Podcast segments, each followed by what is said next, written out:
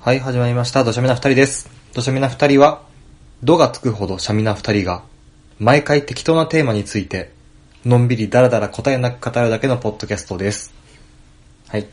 ワンです。一垣です。なんか元気だね。えそういうん。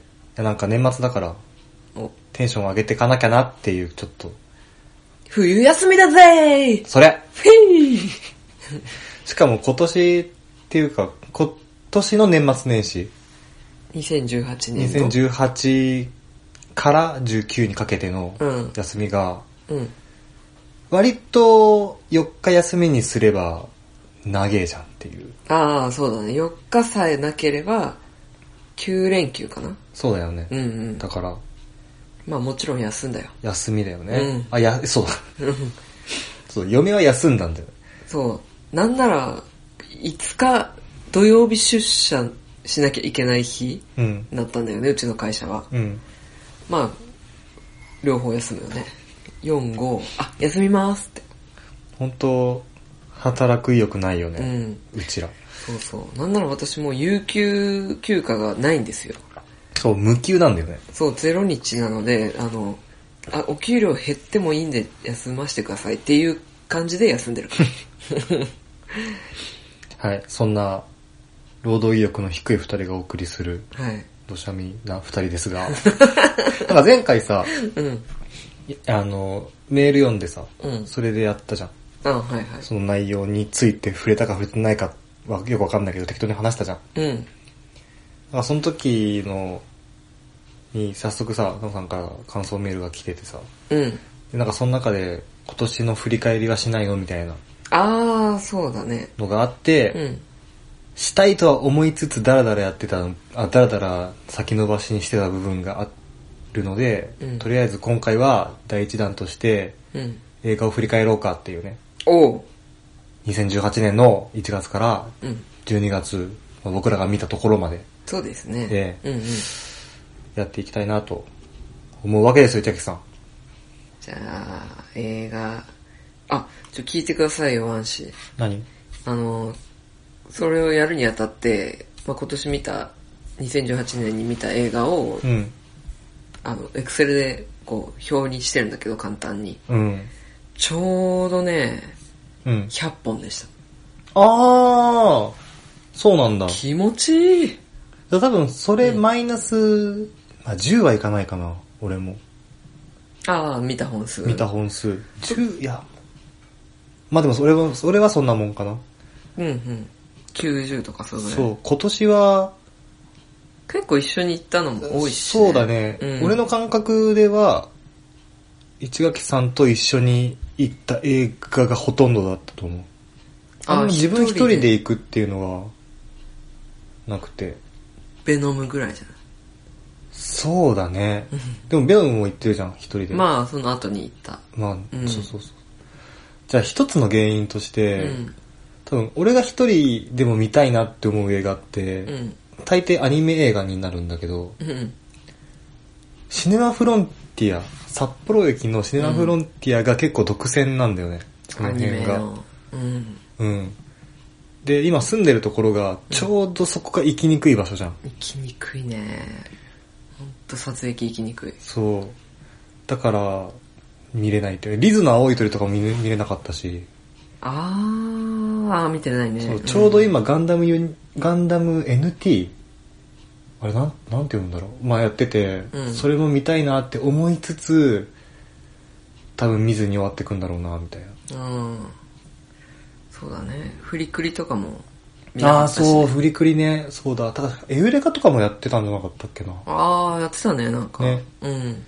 で、今度復活のルルーシュやるじゃん、ギアス。ああ、予告やってたね。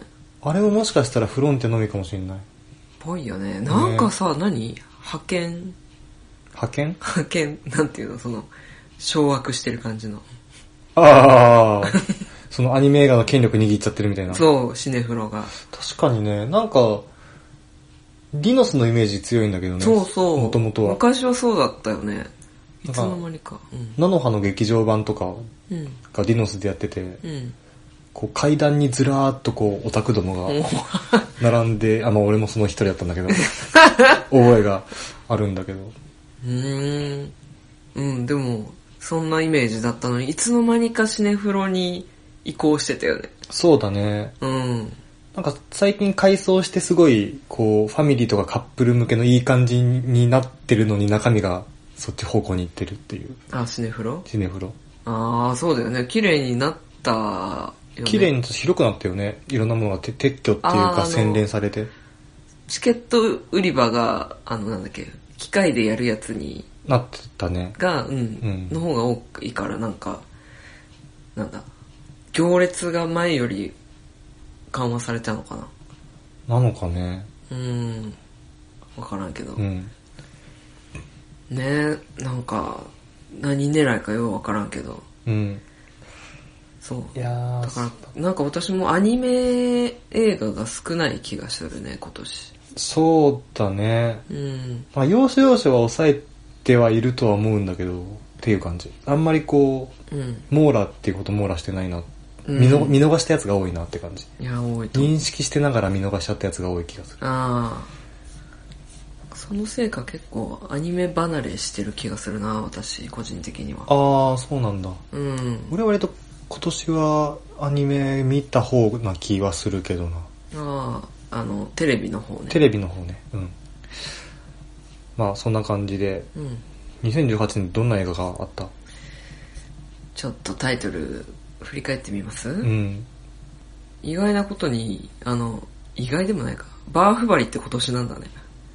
あー、そうだね。うんそっか、バフバリと出会ったのは今年なのか。うん。なんかもう長年流行ってるような気持ちでいたけど。確かにね。でもあれも本当に長いよね。てかあれもさ、うんこっちに、あの、日本に上陸して、うん。こう、口コミで広がってってみたいな系じゃん、あれって。うん。で、そう、だからインド産のマッドマックみたいなも んだ。そうだね。いデスロードみたいなもんだから。うん。確かにな未だになんかバーフバリーの真似とかするもん。バーフバリ ーそうそう、あのおっさん。カッタッパの。あ、そう、買ったっぱ、買ったっぱ。そうそうそう。あのおっさんよかったよ。あのおっさんよかったう。ん。 あとね、これは私しか見てないんだけど、劇場版アイドルキャノンボール。ああ、あれですか。なんだっけ。テレクラキャノンボール。そう、テレクラキャノンボールの先、先輩 戦監監督の人。そうそうそうそう、あの人たちが、まあアイドルうん。を相手に。あれディノスだっけなんか、ポスターは見た。ああ、うん。まあああいうのはディノスだよ。だよね。うん、もちろん。えー、どうだったそれ。うーんとね、やっぱね、相手がアイドルだから、そんなに、あの、最後までやっちゃうことはできず。うん。うんまあ、てか、もし、もしもやってしまったらそれ映像化できないよね、多分。そうだね。いろいろ問題が発生すると思うけど。あ、なんか思い出してきた予告も見た気がするわ。あ、本当。あれだよね、そのさ、キスとかまでしたら何点とかさ。あそうそうんなんだよね。うん。ハグとか、添い寝とか、なんかそれぐらいの。うん。可愛いもんなそうそうそう。もうあれば、まあ、どぎついのもうん。あったけど、まあ、ほとんど、アイドルではその辺の点数取れないから、うん。結局最後の方になんか、うん。一般の女性を、あ、一般の女性相手にそういうことをしても点数もらえるんだ。あうんうん、っていうことに最終的になってた。あー、なし崩し的に。もう後半、うん、ちょあっとやっぱり、この横浜でやろうぜみたいな、なんなかるそほんどなね感じでやってた。うん テレクラキャノンボールの内容を知らない人には全くよくわかんない会話だったかもしれないけど、ー。そうだね。うん。まだ、俺と嫁が付き合う前に、うん。 嫁からこれ面白いよって勧められた、うん本当に下水映画。 こんなもん勧めてくんだこの人って思って。若干引いたっていうエピソード。食うなよ え喜んで見たんじゃないのいや面白かったけど。面白かったでしょ、うん面白かったけど、うん、いやなんか、なんだろうな。いや女の人から、こん、この映画勧める人いるんだって 思って。女の人がこんなん勧めんだって思って。あーいや、逆に、ちょっことカルチャーショう、ック 好印象だったでしょえなその自信はどっから来るそういうの好きかほな。ら、次行こう、次行こなんだよ。う。はい。えー、シェイプオブウォータあー、ギレルモ・デルトロー。はいはい。ー。そうですよね。はいそうだよね。うんうん。今年のアカデミー賞だもんね。ああ、そうだよね。作品賞取ったもんね。ね。うん。いや、この映画がさ、アカデミー賞取るってすごくないだってさ、うん。言うて怪物とうん人間の恋愛を、うん。もう全面的にこう祝福する映画じゃん、あれって。うんうん。だだなんか言うだから家行ってみればその映画としては映画としては B 級っていうかさなんかもうちょっとこう万人がハッピーエンドって思えるハッピーエンドにするああ。を選びがちかなと思うんんうん。なんか英国語のスピーチとかあの辺とかそういう感じじゃんああ、俺見てないんだよ。あ見てないんだ、うんそっかうん。コリン・ファースそこにファース見たいんだけどね。そうだねそうなんだ、こう、誰もが、ああ、よかったねってなる感じなの。うんそへえ、あとなんだろうかね。坂道のアポロン。うあああれ名前なんだっけあの人、えー、あのあれあれ、うん我々が絶賛してそうた人。 中川大志あそう中川大志いうんうんうん。やこれでこの映画で中川大志を認識した、うん認識っていうかあ名前覚えようこの人って思ったああ、すごい合ってた。合ってたねうまかったよねうんなんだっけ、あの、役名、な、忘れたなんだっボンは違うんだよけ。ねじゃないね。なんとか太郎じゃなかった。ああそうだったかも宝太郎は違う評価だね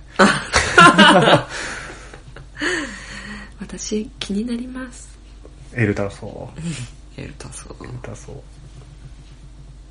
ーえーっとね、あと、これの存在とかすごい忘れてると思うけど、うんクソ野郎と美しき世界。いやそれは覚えてるよ覚えてた覚えてる覚えてる本当うんそうだよね新しい地図総出演のやつでしょあ、新しい地図っていうグループなのそううんだよ確か知らなかったグ。ループなのかななんかうんスマップの一部の人たち。そうそうグループか事務所の名前かわかんないけあどーそういう感じのはあ団体。うん、新しい世界に属しているよ、あの3人ああ、そうなんだ、は。うん。彼らは彼らで、まあそういう俳優業やったりな、タレント業やったりみたいな。そうだね。もうさ、ジャニーズじゃないからさ、うん。好きなことやっていいのじゃない例えば濡れ場とかやってもいいってこといいんじゃないおジャニーズって塗ればやっちゃいけないのわかんない。でもなんか、あんまないイメージだまあね。確かにね、うん。ケツとか出してもいいってことか。確かにね。いいかもしれない。なんかこれさ、うん。俺、慎吾ちゃんのやつ、すごいよ、よくてさ、よかったなって思って。どんなんだっけ、慎吾の。あのね、女の子の妖怪が出てき、妖怪っていうかまあお化けかなんか出てきて、うんその子は、あの、食いしん坊なんだけど、うん食べるものが歌なんだよね、誰かの。あで、しんごちゃんが持ち歌であるスマップの歌を全部歌おうとするんだけど、全部声が出てこない。だけど、口パクで何を歌おうを歌おうとしてるかわかるんだよ ね。だからスマップすげえなって思って。あ。ああ、うんうんうん。あ、今世界の人だけの花が歌おうとしたなとかさ。すごいよねうん。あてか監督もすげえなって思って、あ、こういう設定にすれば、スマップの曲を著作権とか侵害せずに使えるっていう。 うまい。そうそうそう。すごいストーリーに絡めつつ、あうんめっちゃうまいことやったなって思って印象残ってるの、なるほど。うーんと、ブリグズビーベあー、これもそっか。今年か。ア。はい。あれよか、あれもよかったねう。んうん。楽しかった。なんか思いもよらない方向に行って、面白かっそうだね。た。うん。いや、そう、あの映画はさ、うんその、なんだろうな。好きであるものに悪いものなんてないみたいなさ。うーん。あの感じ、その、何が、たなんか悪いものなんてないみたいなさ、うんうん。肯定してくれる感うじだん、っすごい肯定感がある、た。うん。良い映画だった。ね。うん。ペンギンハイウェイ。出ましたね、アニメ映画。アニメ映画。ペンギンハイウェイは、確かこれのシネフロでしかやってなくて行ったんだよね。そうそうそう。でも、なんなんか面白いっていう噂を聞きつけて、そうだね。わざ行わってざ。よかったわ。うんうんうん。面白かった。あれって森見富子原作だよね、あーだ確ったかは。ず監督はあ、なんか監督も有名じゃなかったっけえー、どうだったっけググるそれ。 うん、気になる。そうだね。いや、でもなんか、絵柄がさ、あいやなんか、アニメでうん。森見富彦原作ってなると、うんどうしても湯浅監督が出てくる。ああ、わかるなあ うんうん。で、あの、あの名前忘れちゃったけどさ、あの見た目の、あのキャラデザじゃん、やっぱり、うんうんイメージとしては。うん。もうペンギンハイウェイで結構こう、もうアニメ感、アニメ寄せのそう顔だ、ね。うん。アニメ寄せのキャラクターデザインだったけど、うん映画見てると多分原作とか知らなくても、あ、多分これ森見富彦っぽいなってわかる感じのあの偏屈な 感じ。へりくつこねる感じ。ね、あの、男の子、小学生だったっけあそのう、小6とかだったと思う。ね、でもすごい、喋りが達者でね。そうそうそう。なんか、へりくつこねる童貞って感じだよね。あの、主人公が毎 回。だね。うん。監督はね、石田、なんていうの広安。わかんないな。うん、全然聞いたことない。そっか。うん。愛しのアイリーン。今年いいね、なんか。あるね。い毎年やっぱいい映画は残るもんですやね。ー、本当ですよ。なんやかんや、今年当たり年だなって毎年言ってる気するもん。そうだよねん。で今年結構安健主演多かったよね。見たものも見なかったものもあるけど。愛しのアイリーン以外なかったっけえ、なんかさ、あ、てか、まだやってないけど、年明けか、なんかさ、あー、なんか予告見たね、この間。あったよね。なんあああれあ。れ。うんと、お母さんが死んだ時、遺骨を食べたいあ、と僕、、そう、僕は遺骨を食べたいと思った。みたいなやつ。うんあれ漫画昔読んだあんあれだよ漫画原作なんだ。そうそうそうそう。タイトル同じでうん、そうそう。あなんー。かまあ、エスコミックエッセイみたいな感じのはいは系の漫画。い。うーん。うん、面白かった記憶があるから、そうなんだね。それ安研やっちゃいますみたいな。ますますいいじゃん、みたいな。そうだ。うん。若女将は小学生見たあ見た見た。ー。あ、これ最高だったよ。あ、本当。ういん。や、うん、面白いなとは思ったけど。うん。まあこんなところかね、なんかまあ振り返りとして。うん。もっともっといっぱいあるけど、全部言ったらきりないんで。なるほどね。うん。目についたやつをはいはい拾ってみました。なるほどな。うん。こういう一年の映画があった中でう、ん。我々のベストを決めるわけですね。そうですよ。考えましたいや、今から考えじゃあ、私も考えるかな。る。うん。じゃあ、一回食べるうん。はい。考えましたか映画ベストは。できました。どっちから発表するじゃんけんですか。はい。最初はグー、じゃんけんパー。あいこでチョキ。あいこでグー。真似すん真なよ。似してねえし。ちょ、あいこでチパョー。キ。イエスあれこれどっちからなのえ、いいよ、勝った方かあ、ら。勝った方から。 10から1に向かって。いきまーす。はい。では、2018年年間ベスト映画、はい。市垣さんの、ひらきさんのランキングはてーてーてーてーてーてーてーてーてー何の曲なんだっけなんか、ベストなんちゃらみたいな。なんか昭和の時の曲と今回の曲みたいな感じでさ、なんかうんパタパタパタパタやるやつなかったっけあー、え、ベスト 10? ベスト10か、うんうんうん。まさに。うん、今、私、それのバララララってあの、ああ、そうだよ。パそタパのタ曲の後にパタパタパタパタってなるよね。あ、そうなんだ。ちょっと早かった。あ、はいはいはいはいどうぞ。 はい、じゃあ10位からいきます。10位、ボヘミアン・ラプソディ。うん。 9位、犬猿。うん。 8位、愛しのアイリーン。うん。 7位、万引き家族。うん。 6位、日日これ口実。はー5位、スリービルボード。うん。 4位、大人の恋は回り道。うん。 3位、森のいる場所。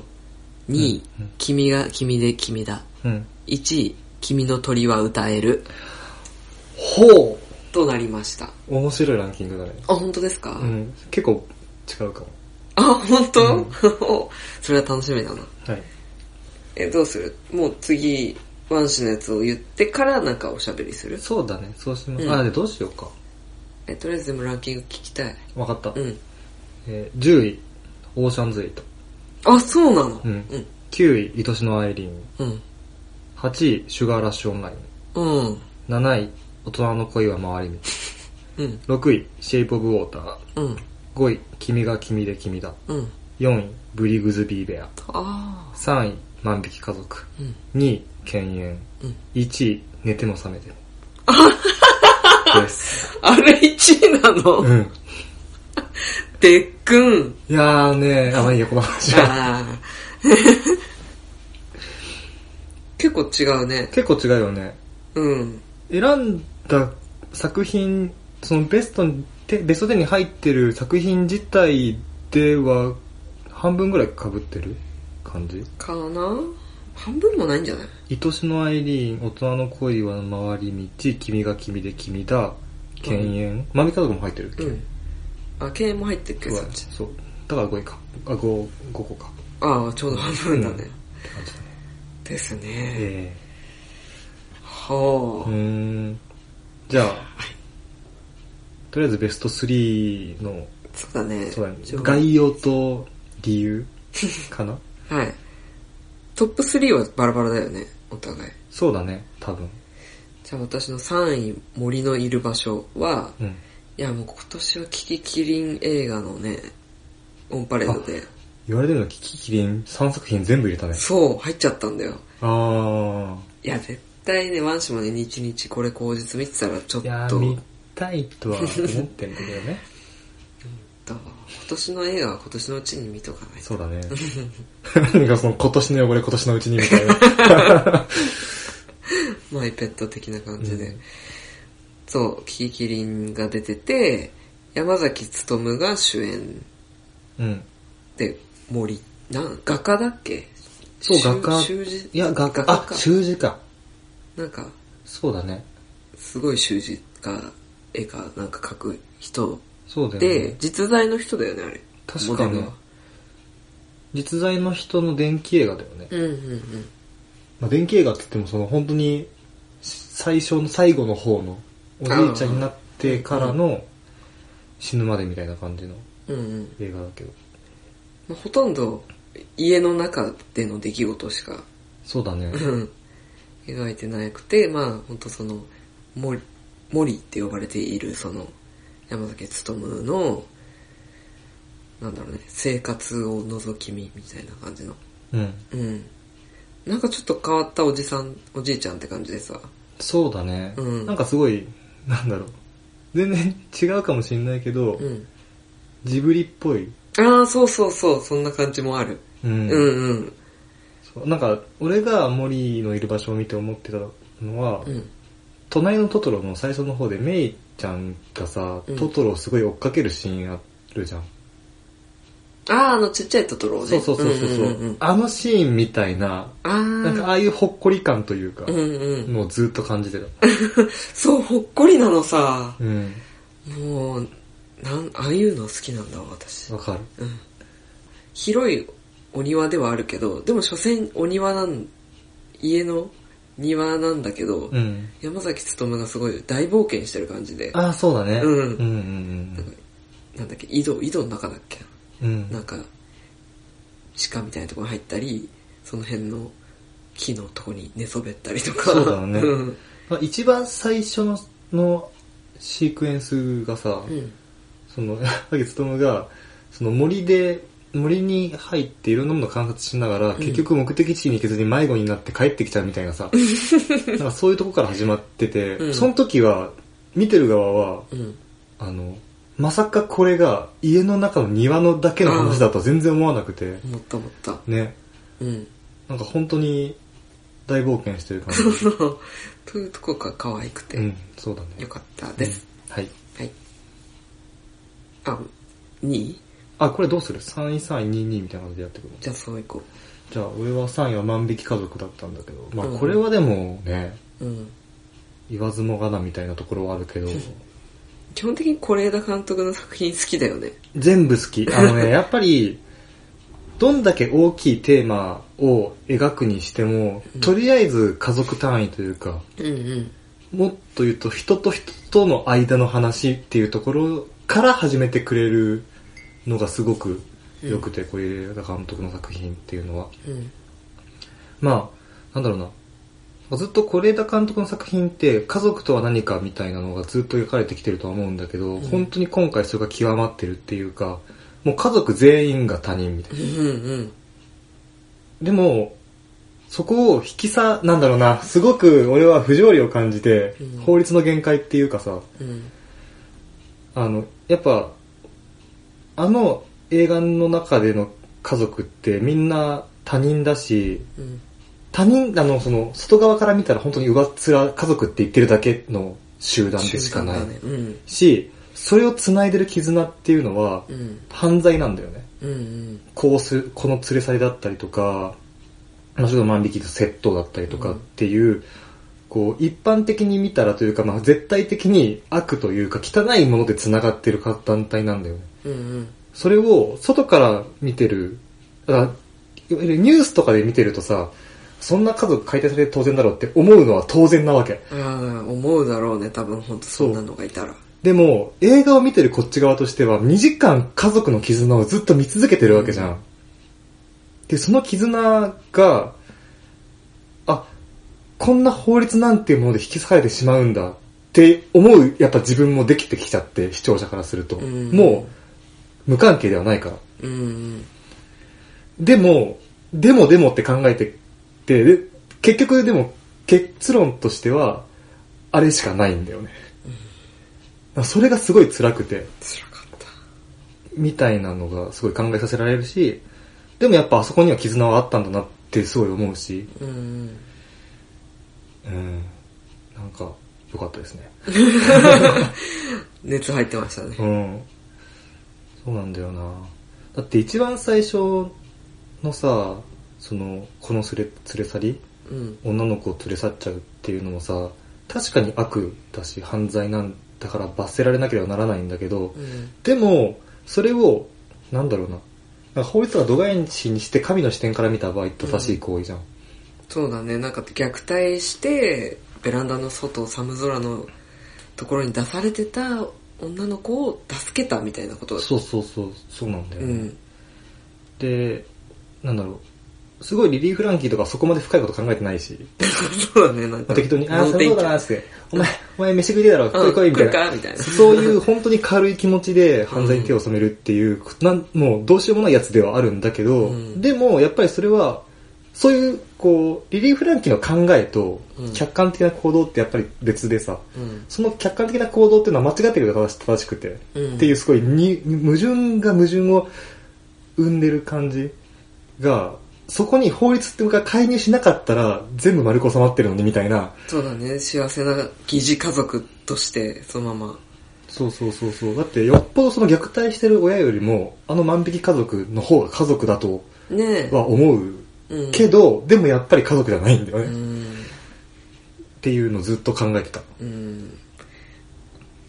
だからそれ、これだ監督のいいところは、それを完全に批判的には描かないっていう、日常として、ただあるものとして描いてるっていうところがすごい上品だなと思あーあー、そうだね、大げさにしない感じが、う。うん。いいよね。その、まあ、女の子は虐待されるっていうところに戻ったし、うん男の子の方は、もう、なんだろうな、反発しちゃったじゃあん。ーそれが崩壊してしまったことによって。そうだね。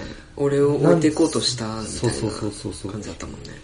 でも、やっぱその、失ったはず、疑似だった、疑似だった家族の中に何か、から何かを学んではいるよね、みたいな。その万引きとか技術だけ、技術だけじゃなくて、うんうん何かは絆的なもそのうとかね。をは得てるんだよね、みたいなのが若干わかるぐらいのテイストで終わらせてるっていうのうは、んなんか、いい映画だったなって思いますよ。なんか、是枝監督の映画ってこう、余韻がいいよね。そうだね。うん。 うん。すごい抽象的な感じで言って申し訳ない。 いやいやいや、でもそう思うう。ん。はい。では私の2位ですが、はい。君が君で君だ。出た。これ、これなんて説明したらいいんだろうね。なんかまあ、主演は池松くんと、うん。三島慎之介うん。と、あの人なんていうんあだれ名前なんだっけ なえーっと、なんか、あれだよね。面白い顔してる人だよね。そうそう。で、あの、ヒロインの女の子は、うん。韓国人かな中国人かな韓国人だった気がするけど、あ、えっと、はい大倉浩二、ああ、さっきの男の人。男の人はね。はい。うん。そうそう。この3人が、まあ、同居してて、うん。で、そのヒロインの女の子になんかまあ、みんな惚れてて、うん。もう、姫だみたいな感じで、 うん。みんな好きだけどさ、抜け駆けとかしようとしないじゃん。そうだね。うん。せずに、3人で温かく姫を見守るっていう。そうだ ね。 決して手は出さない。うんなんなら姫には普通にちゃんと彼氏がいる。うんうんその彼氏も含めて見守ってる。うん。うん。うん。っていうわけわかんない共同生活をしながら、いろいろ、ごちゃごちゃっと、する。そうだ ね。いや、これね、ストーリー説明するの難しいよ ね。難しいね。うん。ストーカーだよね。あ、そうだわ。うん。言ってしまえば。あの、行き過ぎたストー、3人でストー、3人のストーカーみたいな話で、うん。その、まあ、3人が3人とも別々の時点ではあるけど、うん。その、韓国人の女の子ですね、ソンさん、ソンっていう役うんうにん、ソンに恋をして、うち一人は、うん。一回結婚してんだよね、ソンとね。結婚だっけ恋人じゃない恋の人だっけ、うんうん。恋人か。うん。結婚はしてない。そっかそっかそっか、恋人にはなあだの、大倉さんだよ、大倉さんがねうん。で、その、あとまあ、別れて、うん。っていう感じなんだけど、そういうなんかいろんな事情で、でも孫が好きだっていう3人が集まって、孫が住んでるん部屋の対面のマンションの部屋、アパートの部屋を借りて、そこで3人で共同生活を送る。ね、ボロアパートで。そうそうそう。で、ひたすら、孫のうん。窓を、あの、部屋を覗いて、近くで盗聴器で音を聞いて、うん。あ、今カップラーメン開けたぞっつって。で、3、2、1、お湯入れろっつってお湯入れて。あ、そう、孫と同時にやるのそうね。。そうそうそうそうそう。で、食って3人でキャッキャ喜ぶ。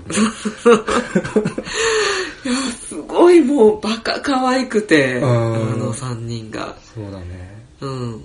なんか、狂気を感じる時も多々あるんだけ ど、たたうん、たたというかもうずっとだけど。 切れ目なく狂気だけど。そっか。うん。そうだよね。孫が捨てたゴミとか拾ってきそうて、そうそうそう中身漁るもんね。そう。うん。で、必ずひ外、あの、孫が外出するときは一人はうん。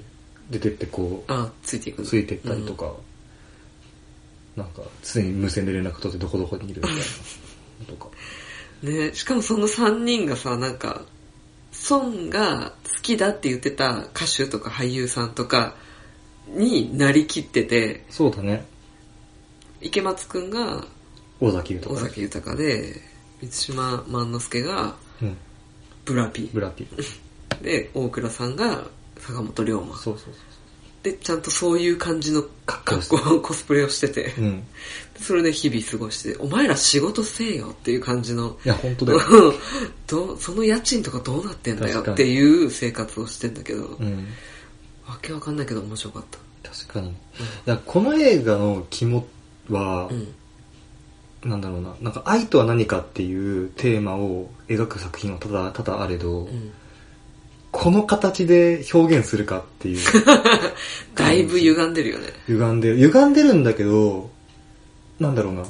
なんかある一つの視点ではあるよなって思ってさ、うん。その池松くんの、すそのなんだろう、やってる愛情表現ってうん、何もしないことうん。で、ありが、あありのままの損を受け入れることうん。が愛だっていう風に表現してるじゃん。うん。だから、今、ソンはそもそも、クズな彼氏と、今の、今彼ね、今、今のクズの彼氏と暮らしてて、今の彼氏からはすげえ搾取されまくってるう。んで、普通だったら、普通その損を愛してたら、それを殴り込んででも、もう、守ってあげるだったりとか、まあ殴り込まないにしても何らかのこう対処をしてあげるとかさ、そういう風に思うのうんが普通の愛情だとは思うんだけど、そうじゃなくて、そのように陥って、そのような状況に陥っている損とかも、それも含めて損好 き。だから多分、池松くんにとっては、損がもしも何かの不慮の事故で死んだとしても、んそれはその、それでよくて、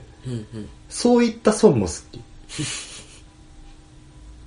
でもそれってう、ん視点変えたら確かに結局の愛かもしれないなって思う。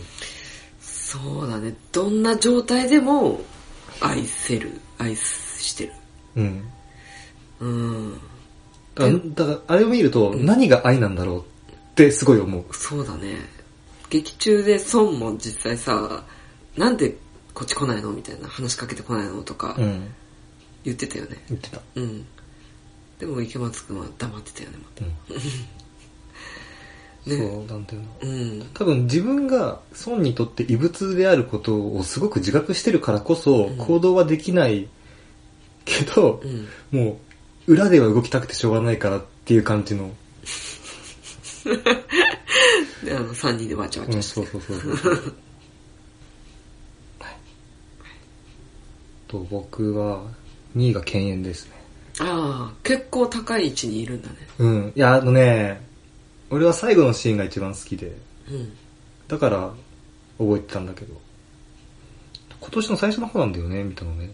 そうだねなんかすごい最初の方の土砂見でも喋ったような気がすある本当うんかいやなんかこの映画って、まあ、西郷が好きだっていうのは西郷が、まあ、犬猿の中っていうぐらいは犬猿の中の話であの別々の兄弟と姉妹が出てくる話で,、で兄弟と姉妹はお互いすごいいがみ合ってるうんで例えば兄弟はずっとそのガキ大将だった兄貴とそれに虐げられつつヘラヘラっていうかこうへりくだってきた弟うんで、兄貴は、まあ、暴力団とかに入ってるみたいな感じ。暴力団は、まあ、まあ、その、そのまま大人になっちゃったみたいな感じの。そうだねなんか定職につかずうん。クズっぽい暮らしをしてる感じそうだったそうそうそうそう。うんで、そんな兄貴に未だに抵抗できない弟みたいな感じの構図の兄弟とか、うん姉妹の場合は、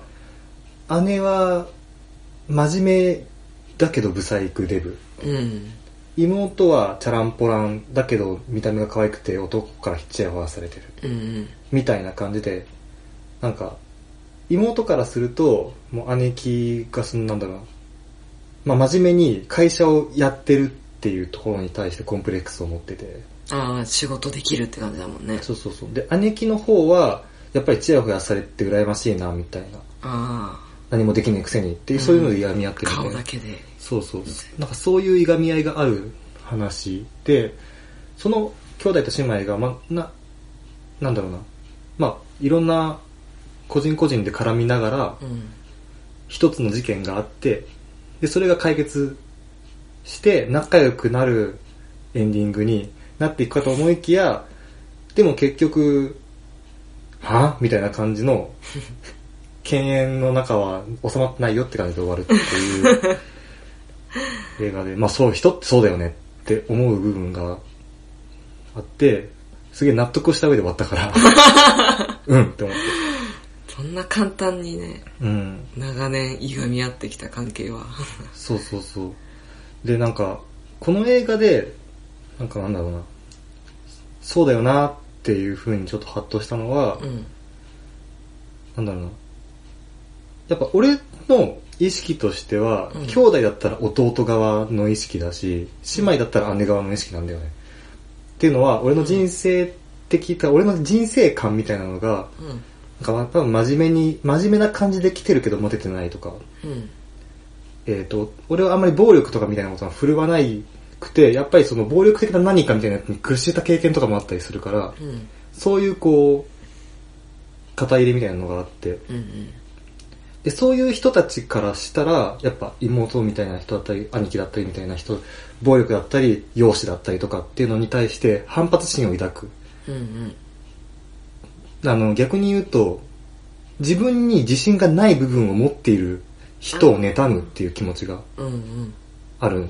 だからその弟と姉貴に対してはすごく、こう、肩入れできる感じで見てたんだけど、でもこれ最終的に見てみると、妹側も兄貴側も同じように妬みってものを持ってるんだよね、片方持にってたねうんで、よくこういうさ、作品とかで描かれがちなのって、真面目なやつが、こう理不尽なものを羨ましいって思ったりとか、こう、なんか、不細工な人が綺麗な人を羨ましいなって思ったりとかっていうのが多分多いと思うんだけど、当然ながら、その、いいなって思われてる側にも、コンプレックスみたいなやつはうんあるじゃん、みたいな。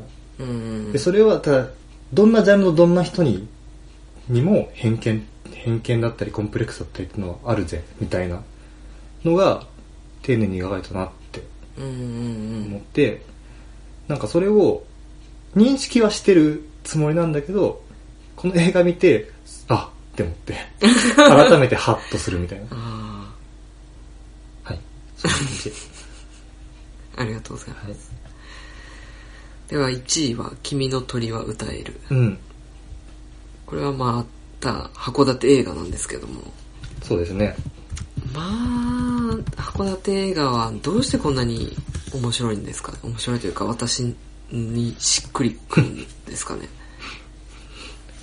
前世函館だったんじゃないあそうなのかなあ近いな もうちょっとなんかね欧米とかでえお え欧米なの欧米の前世前世と欧米なのか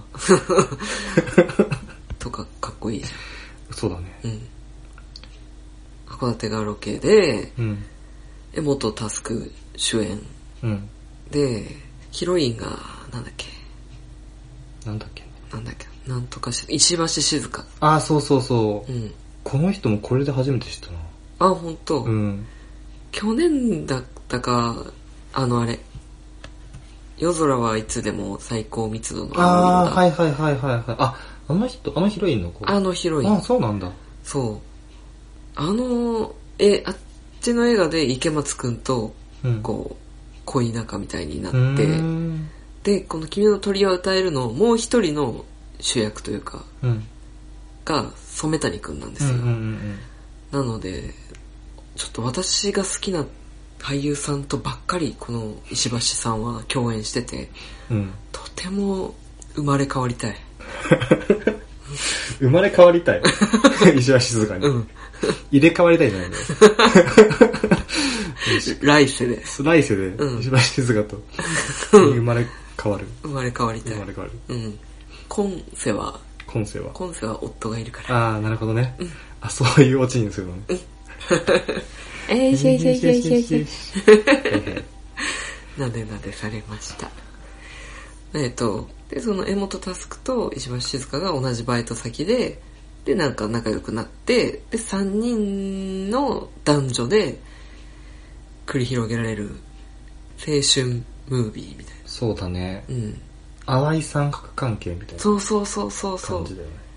最初の方で、江本佑と石橋静香が付き合ってんのかなみたいな。そうだね。関係にはなるんだけどでも3人で仲良しででちょっとなんかその3人の中で関係性に動きがそうだね。出たりする、いや、あれは描くらすげえ繊細だったと思う。うんうんうんあ、江本佑に惹かれる石橋静香の気持ちもわかるし、うんでも、あ、そう、それこそさ、なんか、よく前、俺恋愛と、れ恋愛観と結婚観って、うんそれで選ぶ方向性違うよみたいな話をしたと思うんだけど、なんかまさにそんな感じっていうかさ、うん江本佑に恋をするのはすごいわかる。うんちょっと破天荒な感じがグッときたりするそうそうそうそう、なんわかか振るり回されがちとか、うんうん本当に私のこと好きなのこの人ってなる感じ、そうそうそうそうそう、追い追いたくなる感じね。うんでも染谷くんは、うんどっちかっていうとそういうタイプではなくて、うんめちゃくちゃ気使ってくれるタイプなんだよね。そうそうそう気も気づくし優しいし趣味も合ああ、うんうん。う。でも、積極的にガツガツ来る感じではないってだけ。そうそう、一緒にいて安心するなーみたいな空気がうん出てるタイプ。そうそうそうそう。そう、なんかその気持ちの移り変わりとか、あの、最初はなんかこう、江本佑が石橋静香を連れてきて、あなんかちょっと最近仲いいんだ、みたいな感じで、うんあじゃあ一緒に酒でも飲むか、みたいな感じで、こう徐々に仲良くなって、やっぱ最初は友達だなーっていう、友達にもならない、なんかこうん。う、なんていうの、友達の友達みたいなさ、そうだね。絶妙な距離感のある話し方とかしてるんだけど、だんだんなんか二人でカラオケ行ったりとかしてさ。そうだね。最終的に二人だけでキャンプ行ったりとか。ああ、そうそう。うんなんであれもタスク行かなかったんだろうってそうなんだよ思ね。うけど、まあそういうやつなのかな。そうだね。でも彼も彼なりに、なんか俺なんかと一緒にいちゃああいつは幸せになれないから、みたいな感じでさ、ちょっと遠ざけようとしてる感じとかもあったよね。あった。うん。そうなんだよ。そういう態度をしつつの、あのラストシーン。ね。うん。あの親切ないよね。いや、あれなんて返事したんだろうね。確かになあ、そう、確かそこでも意見分かれたよね。二人で。ああ、そうだね。最後どう、どう返事したと思うみたいな。うん。うんと、ワン氏は、あれ、どっちがどっちだっけえ、でも少な、あ、わかんない。俺、今の感覚だと、うん。俺はもう、それはもう遅いよって言って、染谷君のとこ行くと思う。ああ、じゃあ私が、あ、やっと来てくれた。もう待ってたわ、好き。みたいな風になあーうるんタイプだっけ。うん。っていう風で意見分かれたはず。ああ。だそっかうん。染谷くんの方に一瞬、一瞬っていうかまあ、あ、そう、実際なんか付き合うことにしたさ、みたいになってたよね。うんなったなった。い言ってたしね、そううんうんっていうのをエモートタスクに報告して、ああ、そうなんだ。よかったね、みたいな。うん。うん。あの、あれも気を引きたいからやったうん。んでしょ。まあ、染谷くんは申し訳ないけど。マジで、俺もしもそれがう、ん。気を引くためとかだったら、んほんと人間不信になるよ。それは、染谷くんの立場だったら。そう。でも自分がエモタスクの立場だったら、今のタスクみたいな嬉し行動しないもん、俺絶そ対う。だね。そんな破天荒なやつじゃないもん。うん。かといって私だってそんな、染谷くんを餌にするようなことしないよ。するタイプじゃないよ。でも女心としてはやり、やるかもしんないなっていうやる人も多いなっていうのは共感できた。怖 い。女性怖 いよ。出汁に使われてるの、ほんとや。 なんかちょっと夫が本気で凹んできたから、じゃあ最後言ってください。はい。寝ても覚めても。はい。まあ、デックンだよね。東出正宏だっけと、えっとね、唐田エリカはい。さん。この人初めてこの映画で見たけど。あ、うん、俺も、てかこれがね、なんか、オーディションで新新人で、初で主演みたいなあ、だから、感じらしいよ。ほうほうん。う。デックンが一人二役やってんだよね。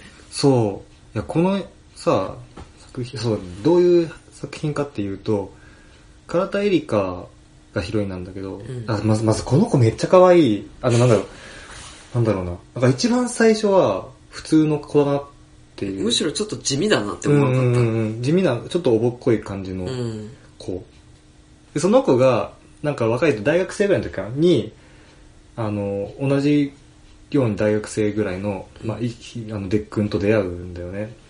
で、その人と付き合い始めるんだよね。うん。ただ、あで、その人のことすごい好きで、バックね。バクそう、バク、バクだ。うん。よく覚えてるね。うん、思い出した。そうだ。あ、で、朝、女の子が朝子。うんうん。で、大学生の時に付き合ってたのがバク。うんで、そのバクが、バクも結構こう、なんか浮世離れしてる感じの人で、フラッとどっかに行っちゃうみたいな。うんうんうん誰にも何もつけずにフラッと行って2週間後にフラッと帰ってくるみたいなことをよくし、よくしちゃうような男の人で、で、その人がまたフラッといなくなっちゃうんだよね。うん。うん。で、そのフラッといなくなってしまって、数数年みたいな。もうずっといなくなっちゃったみたいな。で、そのまま、えっ、と、結婚まで約束してたんだけど、確か、バクとバクと。そうだっけ確かそれぐらいだったと思うけど、あ、そう、結だけど絶対迎えに行っていくよ、みたいな。うーん。ことを一回やってた。で、でも消えてしまって、でも大学生の時からの数年ってさ、人生変わるじゃん。変わるね。社会に出てうさ、ん。働いてって。で、やっぱその中で、えっと、もうバクを断ち切ったはずだったんだよね。朝子は。うん。ただ、朝子が確か関西にいたんだっけなんかまあ、ああ、そうだ。そうだよね関西弁だったわ、バク。そうだよね。で、関西から東京に就職したんだよ、うんうんうん朝子が。うで、んそしたら、その、東京で働いてる先で、バクそっく りの、良平っていう男に出会うんだよねう。ん。で、バクとは違うんだよ。やっぱり全然良平って。そうだね。ちゃんとした企業に働いてたもん。そう、ちゃんとした企業で働いてる会社員で、なんだったらその、会社員とかいうくくりの中でも、かなりこう、できた人間あーそうだのねグループだと思う。うん、すごいいろんな人に気を使えるし、うん。多分気を使うだけじゃなくて、心から優しい人だと。うんうん。いいやつだった。そうそう、なんか週末はボランティアに行くとかさ、ああ、言ってた言っうてん。た。なんかそれぐらいのいい人で、うん。で、バクを捨てたはずだけど、あざこは良平は良平として好きになって、うん付き合い始めるんだよね。うん。で、結婚まで考え出すと。うん。うん。で、そしたら、フラッとバクが帰ってきちゃって、そうそう。なんかしらんけどさ、雑誌とかにめっちゃ出てたよあ。有名人そうそうそうそう有名人になってねうん モデルみたいな感じになってそうそうそうそう。で、急にフラッとりょあの、朝子の前に現れた。てう、ん。朝子ちゃんごめんね、待たせたね、みたいな。朝ちゃんだよ。朝ちゃんか。なんか迎えに来たから一緒に行こう、みたいな。まあ、なんかそういう話で、うん。その同じ顔の全然別の人うん。二人の間で、朝子が揺れ動くみたいな話なんだけど、なんだろうな、朝子が、最後の最後で超絶くずいんだけど、うんあれはちょっとね、びっくりしたわ。でもわかるっうん。ていう風に思って、っていうのは、やっぱあれは、俺の中が、まあ大体そう、多分そうだと思うんだけど、バクと良平って理想と現実みたいなうん。くくりっていうかその分け方ができると思ってさ、理想がバクで、そう、現実が良平。そうそうそう。もっと、さらにもっと正確に言うなら、朝子が思い描いている爆像っていうのが理想な、おお。なんだよね。バク自身じゃなくて。ほ初恋の人ってやっぱ忘れられないわけですよ。で、でもその初恋ってさ、う。うん。すごい昔のはずで、今思い返しても正確に思い出せるはずがなくてさ、うんやっぱりどっかぼかされて美化されてる部分って絶対あって。あるわ。でもしもその人が、フラッと来て、うんその人自身がフラッと来て、で、好きですっていう風に言ってきた場合、うん。やっぱその見た目だけじゃなくて、長年蓄積されてる自分の中の理想像みたいなやつも全部オーバーラップしてるはずなんだよね。うん。その人に。うんうん。俺、だから私が好きなバッグがそこにいいるはずで、うんうん。良平っていう現実よりも、理想の方に行ってしまいたいっていう気持ちがあるのはわかるんだよ。うん。やっぱ現実ってものと付き合ってると、いい部分も悪い部分もあるわけじゃん。うんでも理想って見てるだけだったら、いいものしか見えてないから、そうなの。そのいいものだけを取りたいって思ったら、いい方、いい方だけ行くじゃん。うん。だから、朝子は、幕を、の方に行ったと思うんだけど、うん。でもやっぱり、そう、最後のくずい行動っていうのは、その幕をさ、捨ててさ、結局両辺のとこ戻っていくっていうさ。ねえ、急にね。あれはやっぱ、ちょっとの時間一緒にいて、あ、違うってなんか気づいたのかね。じゃないなんかそこも結構複雑だとは思うんだけどさ、うん。なんかやっぱ両平と付き合い始めるきっかけは、幕がいたからだそうだよね。だバッってクのはとそっくりだからっていう。間違いなくあってさ、うんっていうことは、やっぱりその、付き合っていく中のずっと片隅にバクはいてさ、うんうん。両平と付き合っていく中で、片隅にバクはずっといて、うん。両平をバクの代替品としての側面ああ。として見てた部分は絶対あると思うんだよ。うん。あ、で、で、バクが実際に迎えに来て車乗って、隣にいるっていう時になった時に、あ、私が好きとの良平だったんだっていうのね、やっとそこで気づくみたいな。うんなんか初恋が忘れられないっていうよりなんか手に入れられなかったあ恋愛そうかも。うんああ、それいいね。しっくりくるうねん。そうそうそういうものの方が美化されまくってるうん。